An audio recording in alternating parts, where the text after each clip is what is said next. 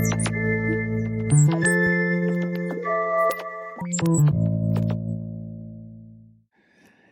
Herzlich willkommen irgend zu irgendwas mit Recht. Ich laber jetzt einfach mal los, wie Claudia Otto es gerade genannt hat. Folge 41, heute hier aus Frankfurt. Ich bin bei Dentons zu Gast und ähm, wir unterhalten uns mal zu dritt ein kleines bisschen darüber, wie die Arbeit in der Wirtschaftskanzlei aussieht, aber auch konkreter ein bisschen, was es eigentlich mit Capital Markets und dem Außenwirtschaftsrecht äh, auf sich hat.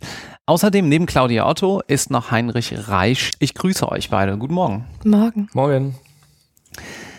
Claudia, fangen wir vielleicht bei dir an. Ähm, kannst du dich wie immer, du kennst das Format, mal kurz vorstellen, ähm, was du hier so machst und was vielleicht auch dein bisheriger Werdegang so war?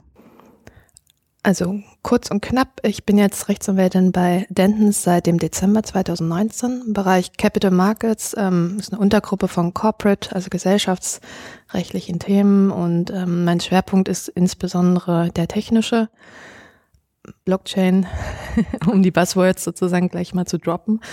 Ähm, künstliche Intelligenz und auch weitere neue Technologien, die wir ähm, insbesondere im äh, finanztechnischen Bereich ja äh, immer wieder sehen. Und ähm, ja, versuche das Thema Digitalisierung ein bisschen auszubauen. Und komme ähm, nach drei, etwas über drei Jahren Selbstständigkeit äh, in der eigenen Kanzlei zum Thema Vereinbarkeit von Recht und neuen Technologien. Im Grunde einfach wieder zurück in die große Einheit, nachdem ich dann eben davor schon viereinhalb Jahre in einer anderen Großkanzlei gewesen bin. Und Heinrich? Genau, also ich bin äh, seit äh, Januar letzten Jahres, also knapp über ein Jahr jetzt bei Dentons, bin Associate, Rechtsanwalt, ähm, äh, bin nicht bei Capital Markets, bin im äh, Außenwirtschaftsrecht, was du ja schon angesprochen hattest eingangs, und ähm, kümmere mich auch so ein bisschen um Digitalisierungsaspekte in der Kanzlei, habe viele Schnittmengen auch mit äh, verschiedenen anderen Rechtsgebieten, auch Capital Markets, aber nur am Rande.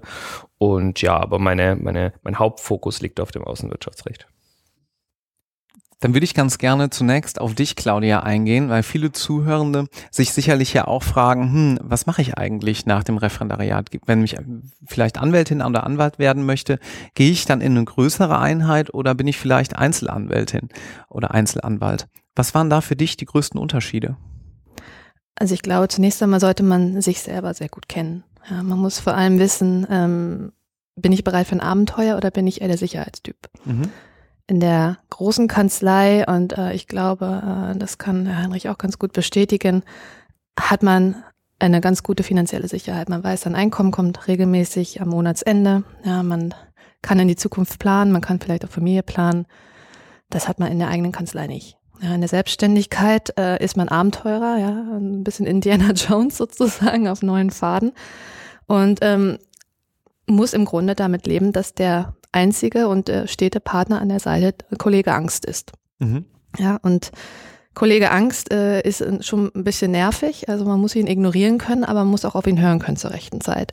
Das ist ganz, ganz wichtig. Ähm, die Entwicklungsfreiheit ist natürlich ein anderer großer äh, Unterschied äh, neben dem Thema Sicherheit. Ähm, natürlich kann man sich in der eigenen Kanzlei unendlich frei entwickeln. Ja, man muss halt nur wissen, äh, an welchem Punkt man aufhören sollte, weil es nicht weitergeht, weil es keinen Erfolg verspricht. In der großen Kanzlei kriegt man recht schnell auf den Deckel, weil es nicht reinpasst ins System ja, oder in, in die eigenen Kanzleipläne. Und hm, deshalb bin ich auch damals gegangen. Ich wollte halt Tech und Recht verbinden und das war äh, damals im Bereich Litigation einfach nicht so möglich. Mhm. Ja, verständlich natürlich, da haben wir einfach nicht zusammengepasst und äh, habe das dann einfach in der Kanzlei selbst verfolgt. Ähm, Wann war das? Auch ganz gut. Ähm, Oktober 2016. Okay, ich finde das ganz gut, wenn man das einordnen kann, weil ja jetzt gerade Legal Tech und Tech überhaupt und Juristen vielleicht ein kleines bisschen mehr zusammenwächst. Genau, ähm, das war gerade so ab 2015 ging, glaube ich, die Welle richtig los mit Legal Tech und äh, Thema Blockchain kam auf und ich habe halt damals auch gedacht, äh, das ist jetzt genau die richtige Zeit, ähm, auf den Zug aufzuspringen und einfach auch mich entwickeln zu können. Also gerade unbestellte Felder zu beackern, ja, ähm, weil ich finde nichts langweiliger, als Kommentare zu wälzen und alte Entscheidungen äh, einfach runterzubeten. Also ich will wirklich äh, frei denken können und ähm, ja, Gesetze anwenden. Und zwar mit den eigenen Hirnzellen sozusagen arbeitend, und nicht einfach nur abschreibend. Und ähm, Genau, also diese Entwicklungsfreiheit, das war natürlich eine großartige, großartige Zeit ja, in der eigenen Kanzlei, ähm, auch äh, das Ganze in die Zeitschrift noch einzubringen. Aber was natürlich auch, und ähm, das, das kann man sehen, wie man, wie man will, ob es jetzt ein großer Unterschied ist oder dasselbe. Wenn man äh, in der großen Kanzlei ist, hat man wesentlich mehr Freizeit. Ja, man glaubt ja immer, in der Großkanzlei verkauft man die Seele und äh, mit der elektronischen Fußfessel namens BlackBerry ja, äh, hat man im Grunde äh, äh, sein Privatleben aufgegeben. Nein, in der kleinen, in der eigenen Kanzlei gibt es eigentlich gar keine Trennung. Arbeits- und Privatleben mehr. Das heißt, äh, ich bin auch tatsächlich wieder glücklich, in einer großen Kanzlei zu sein, wo ich auch sagen kann, wenn ich aus der Tür raus bin, bin ich privat. Das gab es einfach nicht, ja. Und äh, insofern, was aber beide Kanzleien wieder vereint, ist, ähm, man muss den Gedanken aufgeben, acht Stunden am Tag, fünf Tage die Woche reichen, um Erfolg zu haben, um Geschäft aufzubauen, um äh, Karriere zu machen. Ist in beiden Fällen nicht der Fall. Ja, also in beiden Fällen arbeiten, arbeiten, arbeiten. Ja, also vom Tellerwäscher zum Millionär hat immer noch äh, sehr viel Arbeit verlangt und äh, es wird einem nichts geschenkt auf dem Markt. So ist es einfach. Du hast gerade angesprochen, dass du 2017 eine Zeitschrift, nämlich die recht innovativ gegründet hast. Ich verrate insofern mal das Jahr. Was hat es damit auf sich? Also, also eigentlich war sie nicht geplant, äh, wie so vieles in der Selbstständigkeit, äh, alles passiert. Ja. Man kann jetzt nicht äh, sagen, äh, ich plane jetzt eine Zeitschrift zu gründen. Äh, sie ist eigentlich tatsächlich aus einer IP-Verletzung heraus entstanden. Klingt erstmal äh, spannend, ist auch so.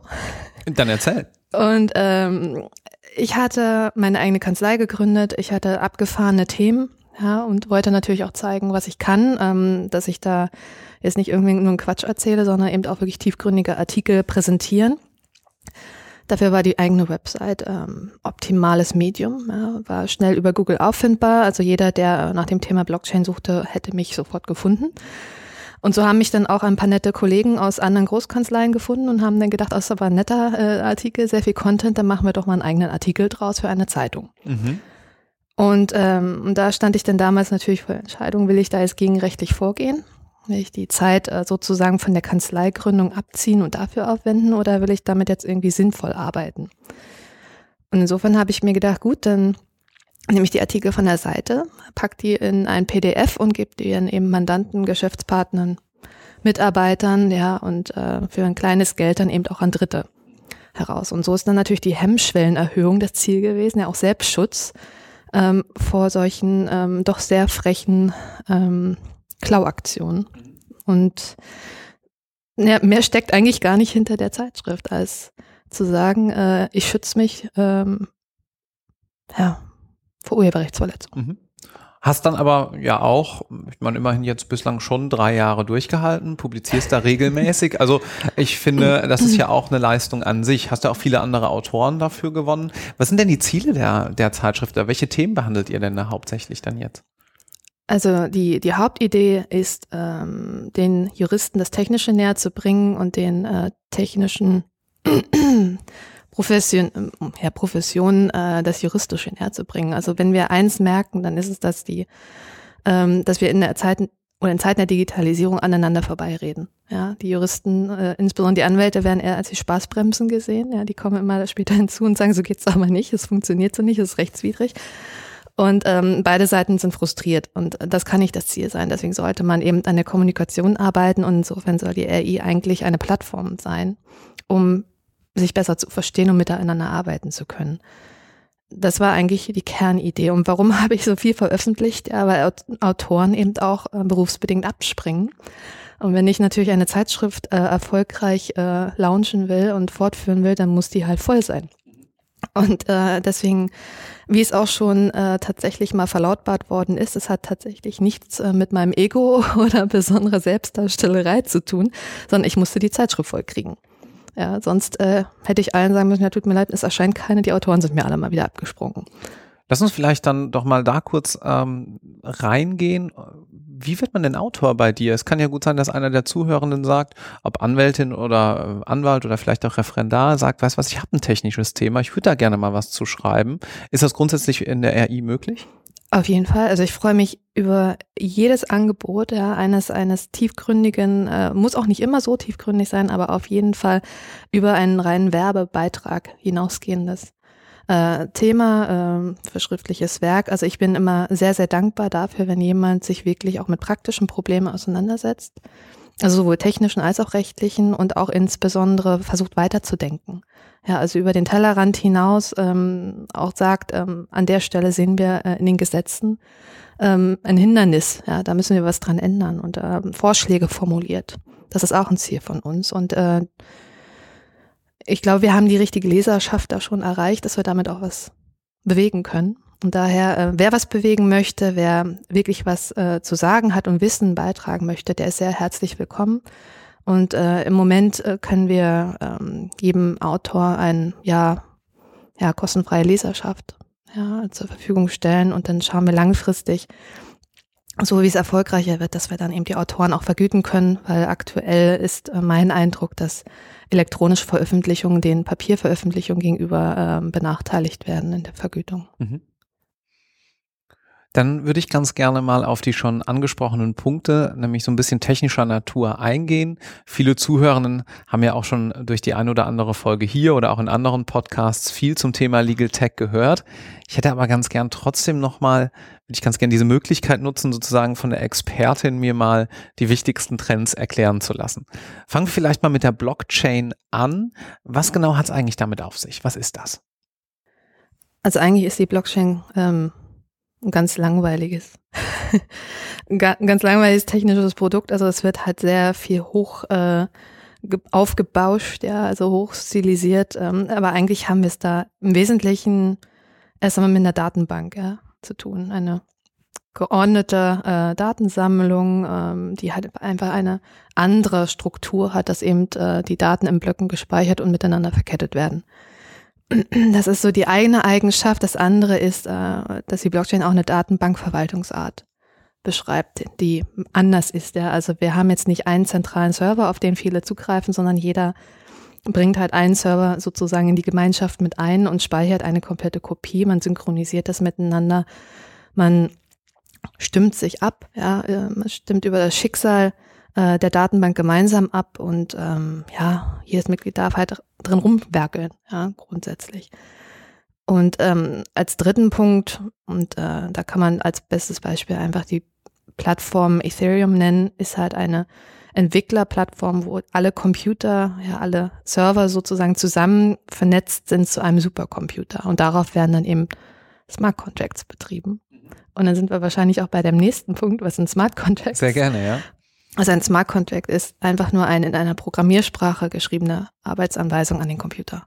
Mehr ist es nicht. Und weil dieser Smart Contract dann in der Blockchain gespeichert wird, wenn ich das richtig verstehe, ist er auch unveränderbar, oder? Also Unveränderbarkeit ist im Kontext der Blockchain immer relativ zu sehen. Also unveränderbar ist es so lange, wie äh, die Kryptographie nicht geknackt worden ist und solange eben die Mehrheit äh, da übereinstimmt, dass es ja, dass das jetzt dass das ist, was sie haben wollen und äh, was nicht geändert werden soll, weil sie gemeinsam können tatsächlich darüber entscheiden. Wir ändern jetzt die Blockchain. Mhm. Also es ist immer ein demokratischer Abstimmprozess mhm. und veränderbar ist nichts, mhm. ähm, also gar nichts. Also auch die Blockchain ist veränderbar. Mhm. Okay. Geht das auch rückwirkend? Ja, insbesondere. Also im Grunde die Änderung vorwärts ist immer möglich, das ist die sogenannte Transaktion, aber die rückwirkende Änderung, die ist mit einer Mehrheit oder eben besonderer technischer Expertise möglich. Mhm, okay. Und dann noch äh, letzte äh, Definition sozusagen, wir Juristen mögen ja so gerne Definitionen. Ähm, was ist eigentlich KI? Tja, ähm, eine Definition gibt's nicht.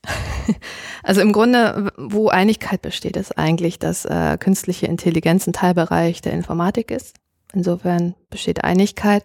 Und dann scheiden sich so ein bisschen die Geister. Was wird eigentlich beschrieben? Also ich hatte jetzt noch einmal nachgeschaut. Wikipedia sagt, äh, es ist im Grunde die Automatisierung intelligenten Verhaltens und Lernens. Jetzt haben wir aber mit der Definition das Problem, da fällt auch der Lichtschalter drunter. Ja, weil der Lichtschalter nimmt uns äh, die Arbeit ab, Hölzer aneinander zu reiben, ja, äh, Licht zu bündeln und damit Feuer zu machen und auch äh, den Gedankengang, ja, überhaupt das Wissen zu haben. Das nimmt uns der Lichtschalter ab. Von daher äh, ist das jetzt auch schon künstliche Intelligenz. Ähm, würde wahrscheinlich jeder Nein sagen, aber das ist das Problem der Definition. Und ähm, ich würde wahrscheinlich ähm, sagen, einfach nur um ehrlich zu sein, wir werden uns damit abfinden müssen, dass wir nie eine eindeutige äh, Definition haben werden. Und da gehe ich ganz mit ähm, Herrn äh, Boring, der 1923 schon zur menschlichen Intelligenz gesagt hat, äh, Intelligenz ist, was der Intelligenztest testet, äh, solange äh, uns jetzt äh, wissenschaftliche Beobachtungen nicht zur, zum Überdenken veranlassen. Mhm. Gut, das erstmal so vielleicht als grobes, als grobe Skizze, grobes Intro zu diesen technischen Aspekten. Welche rechtlichen Probleme tauchen denn jetzt in diesem Zusammenhang auf? Kannst du uns da vielleicht oder den Zuhörenden so ein bisschen Überblick geben über die aktuell, ich sag mal, heißen ähm, Thematiken? Also ich glaube, das Wichtigste und das heißeste Unterthema ähm, zu all diesen Punkten ist, es hat mit Magie nichts zu tun. Ja, und wir müssen eigentlich mal zurück zur Vernunft finden. Also das ist genau das, was aktuell fehlt und was absolut erforderlich ist. Und insbesondere, dass Juristen verstehen müssen, dass das Grundhandwerkzeug, was wir seit dem ersten Semester lernen, äh, also Vertragsauslegung, Willenserklärung auslegen, das ist das, was gebraucht wird. Ja, und darauf fällt alles zurück. Also die technische, die technischen Aspekte hindern oder, oder befreien uns nicht vom Denken. Ja, und deshalb ist es, glaube ich, ganz wichtig, aufzuhören, Trends hinterherzulaufen, sondern sich auf das zu besinnen, was wichtig ist. Und das sind eben unsere Kenntnisse, die mhm. wir im mhm. Rahmen des Studiums erworben haben. Und inwieweit spielen diese ähm, technischen Entwicklungen gerade im Rechtsgebiet Capital Markets eine Rolle? Viele Studierenden haben vielleicht ja noch gar nicht unbedingt, klar, man kennt einen Kapitalmarkt, aber was dieses Rechtsgebiet mit sich bringt, ist vielleicht noch gar nicht so klar. Könntest du dahingehend ähm, bitte noch mal ein bisschen Licht ins Dunkel bringen? Ähm, also die, die Umsetzung der äh, letzten Geldwäscherichtlinie, äh, insbesondere im KWG ja, und äh, zur Umsetzung auch von geldwäscherechtlichen Vorschriften, hat die Kryptowerte ins KWG gebracht. Ja, jetzt äh, sind zum ersten Mal auch Bitcoin und Co. ausdrücklich sozusagen reguliert und das ist natürlich ein Teilaspekt unserer Arbeit, dass wir da schauen müssen, ist das Geschäft äh, mit den Kryptowerten hier erlaubnispflichtig? In der Regel wird es das sein insbesondere das Verwahrgeschäft. Und äh, ansonsten äh, ist auch die, die Blockchain bei, bei vielen wir eine technische Grundlage, aber eben nicht äh, das, was unsere juristische Arbeit ausmacht. Ja, also es, es schwebt immer so ein bisschen mit. Also man sollte zumindest schon kein Quatsch reden, ja, also verstehen, was die da machen. Aber im Grunde sonst äh, ist es das klassische juristische Handwerk, was wir da im Bereich auch Capital Markets äh, anwenden. Also es ist kein Hexenwerk, wie gesagt, keine Magie auf technischer Ebene. Und ähm, jeder kann es im Grunde machen, der sich, äh, wie gesagt, auf sein Handwerkszeug verlassen kann, dass er das beherrscht. Dann würde ich abschließend zu diesem Themenblock ganz gerne noch von dir wissen, wie müsste denn das juristische Studium angepasst werden, um diesen neuartigen Trends ein kleines bisschen mehr Rechnung zu tragen? Also zunächst einmal, wir brauchen mehr Praxisnähe an den Unis. Also da helfen die ganzen, ich sag gerne Kopflaboratorien, die helfen nicht weiter. Ja, also man muss einfach auch wirklich äh, hands-on ja, sich mit den Themen befassen. Ja, Soft Skills sind wahnsinnig wichtig. Ja, ähm, Gerade Medienkompetenz und äh, da können wir auch vom Thema Blockchain mal wegkommen und einfach nur auf Twitter schauen, was da Kollegen ähm, so verbreiten. Und äh, wenn man jetzt äh, kritische Inhalte ähm, auch wenn man sie kritisiert, aber einfach retweetet, ja, dann hat man sie retweetet und dann sehen die Leute vor allem das, was äh, noch einmal wiederholt worden ist. Sie sehen nicht die Kritik, die oben drüber steht, sondern man verstärkt, ja, man verstärkt den Netzwerkeffekt, man verstärkt die Macht derjenigen, die kritische Inhalte verbreiten. Das ist ganz, ganz wichtig, ja, und dass eben Kurse insbesondere mit oder von Fachkundigen, technisch Fachkundigen angeboten werden und nicht, dass einfach ich sag mal einfach juristisches, profes äh, professionelles ähm, ja, Personal, äh, was einfach mal einen Legal Tech Kurs abgelegt hat, dort jetzt äh, versucht, die, die jungen Studenten äh, an die Hand zu nehmen und auszubilden. Das wird nicht funktionieren. Wir haben das Problem, dass wir damit einfach nur Irrtümer und falsche Tatsachen verfestigen. Und davon müssen wir wegkommen, sondern wirklich die Leute dazu anhalten, lernt euer Handwerkszeug, lernt es sicher anzuwenden und schaut hinter, hinter die Vorhänge von all den Hypes und Buzzwords. Ja, lasst euch da nicht, lasst euch da nicht irreführen. Also das, wie gesagt, ist alles keine Magie. Alles braucht mit ein bisschen gesunden Menschenverstand einfach nur juristisches Handwerkszeug. Mhm. Gut, dann äh, würde ich vorschlagen, ähm, leiten wir mal ein kleines bisschen über zu Heinrich. Ähm, du sitzt hier die ganze Zeit gebannt daneben und hast uns jetzt eine Viertelstunde zugehört. Sehr gerne zugehört. das freut mich. Ähm, Heinrich, du machst Außenhandelsrecht beziehungsweise Außenwirtschaftsrecht hier bei Dentons. Genau. Mhm. Was ist denn das? Ja, das ist auch ein Rechtsgebiet, das kann man sich, glaube ich, als Student überhaupt nicht vorstellen oder auch als Referendar. Ich hatte davon auch eher wenig Ahnung, muss ich sagen. Es hat mich einfach interessiert. Ähm, es ist ein sehr politisches Rechtsgebiet auch und ähm, ja, es gliedert sich so ein bisschen in, in, in zwei, ich sag mal, zwei Säulen, die, die das Außenwirtschaftsrecht ausmacht. Das ist zum einen die Exportkontrolle. Da geht es eben darum, dass äh, natürlich, wie man sich vorstellen kann, gewisse Waren, die ein bisschen kritischer sind, äh, auch kontrolliert werden äh, ich will da gar nicht ins Detail gehen. Da gehören natürlich auch, was einen ganz, ganz kleinen Teil der Arbeit ausmacht, auch, auch Waffen dazu. Ähm, da gehören aber auch ganz, ganz harmlose Dinge dazu, die aber trotzdem auf der sogenannten Dual-Use-Liste stehen wo es darum geht, dass diese Dinge, naja, sowohl zivil als auch militärisch genutzt werden können und dadurch natürlich geschützt werden müssen. Ja, ist klar, dass wir, äh, dass, dass der, der Staat äh, oder die EU auch eine Hand drauf haben muss, ähm, äh, in welche Länder diese, diese Sachen exportiert werden. Wir wollen das natürlich nicht, dass, äh, dass das alles überall hin ohne Kontrolle exportiert wird. Darum geht's eigentlich. Ähm, äh, zollrechtlich spielt natürlich auch mit, äh, eine zollrechtliche Komponente spielt mit rein. Genau, und die, ähm, die andere Säule ist äh, ein bisschen prominenteres Beispiel, was aber auch eher einen kleineren Teil unserer Arbeit ausmacht. Also unser Großteil ist Exportkontrolle, der kleinere Teil ist aber ähm, da geht es um Sanktionen und Embargos. Das ist natürlich das plakative Thema, das ist in jeder Zeitung drin. Momentan ähm, sehr prominent Iran, Russland, äh, auch äh, Nordkorea. Ähm, äh, und klar, das ist ein momentan in der jetzigen Zeit ein beliebtes Mittel. Und ähm, da geht es eben darum zu sagen, naja, wir haben bestimmte Staaten sanktioniert, bestimmte Einzelpersonen in diesen Staaten, äh, aber auch bestimmte Güter, die eben oder oder oder auch Dienstleistungen, die äh, nicht in diese Staaten verbracht werden dürfen oder beziehungsweise ich fange nochmal an, verbracht ist nämlich falscher Terminus technicus, ähm, die nicht in diese, also Dienstleistungen oder Güter, die ähm, nicht in diese Staaten exportiert werden dürfen oder eben auch Dienstleistungen, die dort nicht verbracht werden dürfen. Ähm, genau. Mhm. Das ist so der, der Umriss. Und wie genau sieht dann die juristische Arbeit aus? Also was sind, ist die typische juristische Fragestellung? Ob beispielsweise bestimmte Güter gerade unter diesen Katalog fallen, könnte ich mir vorstellen? Genau, also ähm, äh, gerade wenn sich Sanktionslisten ändern, dann ist natürlich immer eine große, große Aufruhr in der Wirtschaft, so, oh, äh, haben wir jetzt alle Änderungen auf dem Schirm. Äh, gleichzeitig ist es immer noch so, dass viele äh, das, das System an sich nicht wirklich verstehen. Äh, gerade das System des Dual-Use-Goods, was ist denn ein Dual-Use-Gut? Und Firmen, die wirklich jetzt anfangen, groß zu exportieren und gerade auch in kritische Länder zu exportieren, die fragen bei uns an, äh, gerade äh, wir haben hier ein Produkt, dieses und dieses Produkt oder dieses Problem haben wir, wir wollen in dieses Land exportieren, fällt das drunter? Ja, und das ist natürlich niemals die Standard, äh, der Standardfall, so wie man es auch aus dem Jurastudium kennt, sondern das ist immer der Fall, wo man denkt, um Gottes Willen, wie kann sowas passieren? Und, oder äh, das ist aber richtig verzwickt, aber dafür sind wir natürlich da. Deswegen sind wir eine große Kanzlei, die sich darauf spezialisiert hat, auch äh, meiner, meiner, meiner sehr geschätzten Partnerin, Frau Dr. Feil, ähm, die sich darauf spezialisiert hat, gerade diese komplizierten Fälle äh, zu lösen. Mhm.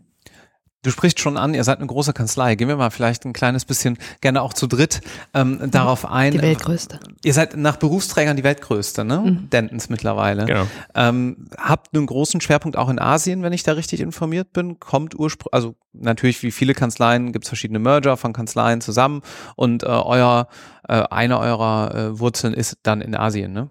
Wir haben mit äh, einer, also mit einer chinesischen Kanzlei äh, haben uns haben wir gemerged, haben uns verbunden mhm. und es war äh, genau, das war ein sehr, sehr großer Zusammenschluss und wir haben sehr, eine sehr starke Präsenz in China. Mhm. Merkt man das in der täglichen Arbeit?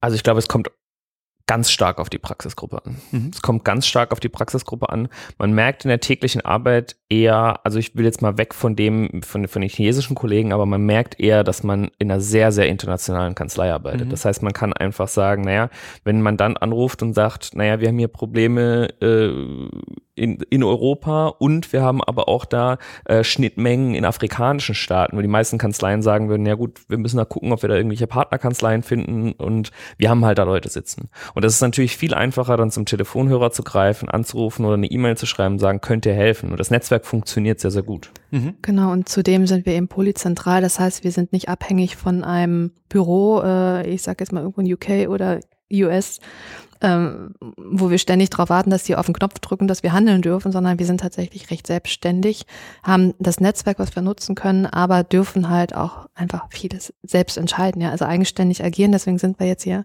in Frankfurt. Ähm, ich war ja noch nicht da, aber es war so mit ein Grund, hier einzusteigen, Kanzlei des Jahres geworden, ja, nicht ohne Grund, ähm, weil wir einfach auch wahnsinnig tolle ähm, auch Partnerinnen hier haben, äh, die Julia Feil, ähm, unsere Kollegin hatte hat der Heinrich ja schon genannt. Also Diversität wird hier sehr, sehr groß geschrieben und ähm, wir haben einfach hier, also insbesondere in Frankfurt, äh, die anderen Büros kenne ich noch nicht so stark, aber äh, auf jeden Fall eine unglaublich tolle Teamkultur. Ja. Unsere kleine Welt sozusagen. Gegen Abschluss unseres Gesprächs, die Zuhörerinnen kennen es schon, frage ich ja immer, ob man bei euch auch mal mitmachen kann und irgendwie sich beteiligen kann da ihr jetzt auf keinen Fall Nein sagen werdet, frage ich doch heute mal ein kleines bisschen anders. Ähm, das Ganze hier darf man ja auch, also ist ja auch ein großes Interesse, was wir haben, da gerne den äh, Kontakt herzustellen von den Praktikern zur Ausbildung, zur Wissenschaft vielleicht auch. Ähm, insofern darf man hier auch ein kleines bisschen Werbung machen. Erzählt doch mal, wie der Bewerbungsprozess bei Dentons abläuft und vielleicht auch, was euch denn auszeichnet gegenüber all diesen ganzen anderen Kanzleien da draußen und warum die Leute jetzt, nachdem sie euch hoffentlich sehr sympathisch finden, äh, nach diesem Gespräch sich bei euch bewerben sollten. Mhm. Ja, da antworte ich mal drauf, weil ich natürlich noch ein bisschen näher dran bin. Ich bin direkt mein erster, ich habe meinen ersten Job als Anwalt äh, nach dem Referendariat bei Dentons bekommen. Ähm, ich würde auf die Frage auch ein bisschen anders antworten. Ich glaube, ich würde darauf antworten, warum ich mich für Dentons entschieden habe. So. Ähm, und und, und warum ich diese Entscheidung nicht bereut habe. Weil der, der Punkt ist, dass es gibt, es gibt einfach viele Großkanzleien, es gibt viele Großkanzleien, die einem immer das Gleiche erzählen. Ähm, und bei Dentons ist es so, es ist einfach so ein bisschen der, der, der Challenger. Ja, also wir sind noch nicht etabliert im Markt, im deutschen Markt zumindest. Wir, wir, wir, sind, wir sind die Angreifer. Äh, wir sind diejenigen, die, die immer noch in, in einem Prozess sind. Und, und man kann einfach auch als Associate, auch als junger Anwalt hier ganz, ganz viel erreichen, weil, weil, weil die Prozesse einfach nicht festgefahren sind. Und das Zweite ist einfach, und das ist auch das, das Motto gewesen, unter dem auch dieser, ähm, unter dem auch unser dieses, dieses letzte, letzte Jahr gelaufen ist, wo wir auch Kanzlei des Jahres geworden sind in Frankfurt, das ist dieser Commerce-UA-Gedanke. Das, das, das ist mir auch ganz wichtig, dass also bei uns gibt es einfach keine Schablone, in die mal gepresst wird, sondern jeder jeder Anwalt, jede Anwältin ähm, ist individuell genauso richtig, wie sie ist oder wie er ist, weil auch jeder Mandant anders ist. Ja. Manche Leute können mit Mandanten, mit, mit dem einen Mandanten gut, manche andere können eben nicht mit ihm gut. Das heißt, wir wollen einfach nicht diesen Schmalspur, äh, sagen wir mal, diesen, diesen klassischen Juristen, der nur in diese Schablone reinpasst, ja, der, äh, ich sag's jetzt mal plakativ, äh, immer naja, die alle den gleichen Friseur haben, den, die alle irgendwie den, den, diesen, diesen Lebenslauf haben, der, der äh, eins zu eins äh, einfach austauschbar ist, ja, sondern auch Leute mit Ecken und Kanten, die die eben auch, und ich glaube, die bringen einen voran. Genau, die bringen einen voran. Und das ist das, was man bei Dentons einfach hat. Man, man, äh, erstens hat man diese Leute mit Ecken und Kanten ganz, ganz oft. Und man wird auch von der Partnerschaft als junger Anwalt, also man wird, man wird einfach gelassen, so. Man wird laufen gelassen, so. Mach es mal. Mach einfach. Bleib so, wie du bist. Bleib authentisch. Und ich glaube, das ist in der heutigen Gesellschaft für meine Generation extrem wichtig, dass man sich einfach selbst verwirklichen will. Man will so bleiben, wie man ist. Man will nicht in irgendeine Schablone gepresst werden. Und, und das wird man hier gelassen. Und obwohl Dentons so eine große, große Kanzlei ist, arbeiten wir doch in sehr, sehr kleinen Teams. Und der Vorteil, in kleinen Teams zu arbeiten, ist, man wird sehr schnell ins kalte Wasser geworfen. Ich kann nur von mir reden. Ich habe in meinem ersten Jahr schon mehrere Vorträge gehalten. Äh, als Großkanzler Associate ist das, glaube ich, nicht ganz alltäglich. Man wird laufen gelassen. Man wird an der langen Leine gehalten. Natürlich ist die andere Seite der Medaille. Man kriegt eine Menge Verantwortung und muss diese Verantwortung auch handeln. Und äh, naja, man wird ins kalte Wasser geworfen. Und man, man bleibt nicht im Hinterzimmer. Und ich glaube, das ist das, was, was ich den, den Zuhörern mitgeben kann, ist, ähm, wenn ihr nicht in den Hinterzimmern bleiben wollt, dann entscheidet euch für eine Kanzlei, die euch laufen lässt. Die Selbstständigkeit, die Heinrich erwähnt hat, die ist auch mit ein Grund gewesen, warum ich mich hier für, für Dennis entschieden habe.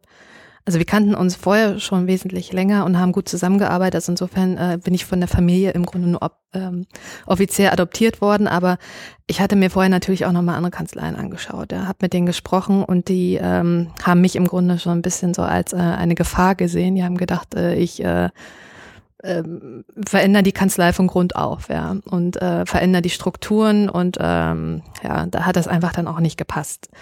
Aber hier ist man tatsächlich selbstständig im Team. Das, äh, das kann mancher gut finden, das kann mancher nicht so gut finden. Ich find's toll.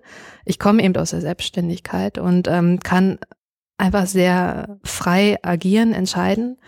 Ja, also natürlich ist einiges abzustimmen, aber zum Beispiel auch was, äh, was jetzt auch die Ausbildung junger Leute angeht, ja, Wismits und äh, Referendare, ich, ich nehme die auch mit zu Gericht ich schmeiß die auch ins kalte Wasser, ja. Also ich habe jetzt äh, auch gerade äh, ein aktuelles, äh, wo sehr bekanntes Verfahren laufen. Bin da auch mit zwei wissenschaftlichen Mitarbeitern zu Gericht gegangen, ja, und ähm, war auch sehr, sehr nützlich, gleich zwei Zeugen sozusagen. Ja. ähm, und äh, sehr begeisterte junge Menschen, die sich da einfach auch wirklich mit ähm, Herzblut äh, dran und auch lernen wollen und auch einfach merken, die Blockchain, die ganzen Smart Contracts Token und wie die Begriffe alle heißen, die da heute äh, um sich geschmissen werden, die heißen am Ende des Tages eigentlich nicht mehr außer versteht ein Handwerkszeug.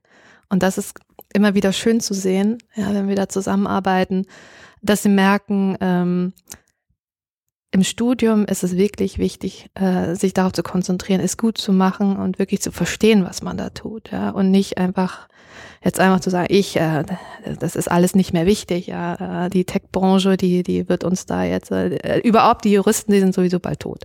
Ja, die gibt's ja gar, den braucht ja kein Mensch mehr, wenn alle von Robotern ersetzt. Nein, das wird nicht passieren. Ja, also da kann man, glaube ich, auch ganz gut beruhigen. Wir brauchen kluge Köpfe, die engagiert sind. Ja, also ähm, wir schielen hier definitiv nicht auf die maximale Kriegsbemalung, sondern äh, wir brauchen wirklich Leute, die einen freien Geist haben, die begeistert an die Sache herangehen und die sich freuen, dazu zu lernen, weil wir lernen jeden Tag dazu. Also wer glaubt, äh, nach dem Examen ist alles vorbei, brauchen wir ähm, uns in neue Themen gar nicht mehr so großartig einfuchsen. Ähm, nein, wir lernen jeden Tag. Maximale Kriegsbemalung muss man vielleicht als Terminus technicus fast schon noch kurz erläutern. Bedeutet äh, also Promotion, LLM, im Zweifel noch ein MBA irgendwo gemacht und natürlich Doppelprädikat. Ja, das ist, ist so das, was immer scherzhaft maximale Kriegsbemalung genannt wird. Ähm, okay, aber trotzdem noch mal vielleicht ganz kurz, weil das die Nummer eins Frage ist, wenn wir gerade aufs Thema kommen, ähm, Noten. Wie wichtig ist euch das? Worauf schaut ihr? Was sollte man mitbringen? Ich habe schon von vielen anderen im Podcast gehört, dass man mittlerweile vielleicht vom Doppelprädikat abgerückt ist hier und da, ähm, aber viele Studierende sind natürlich trotzdem da sehr selbstkritisch. Insofern ähm, wäre es wahrscheinlich ganz schön, wenn ihr da auch noch mal ein bisschen Licht ins Dunkel bringen würdet.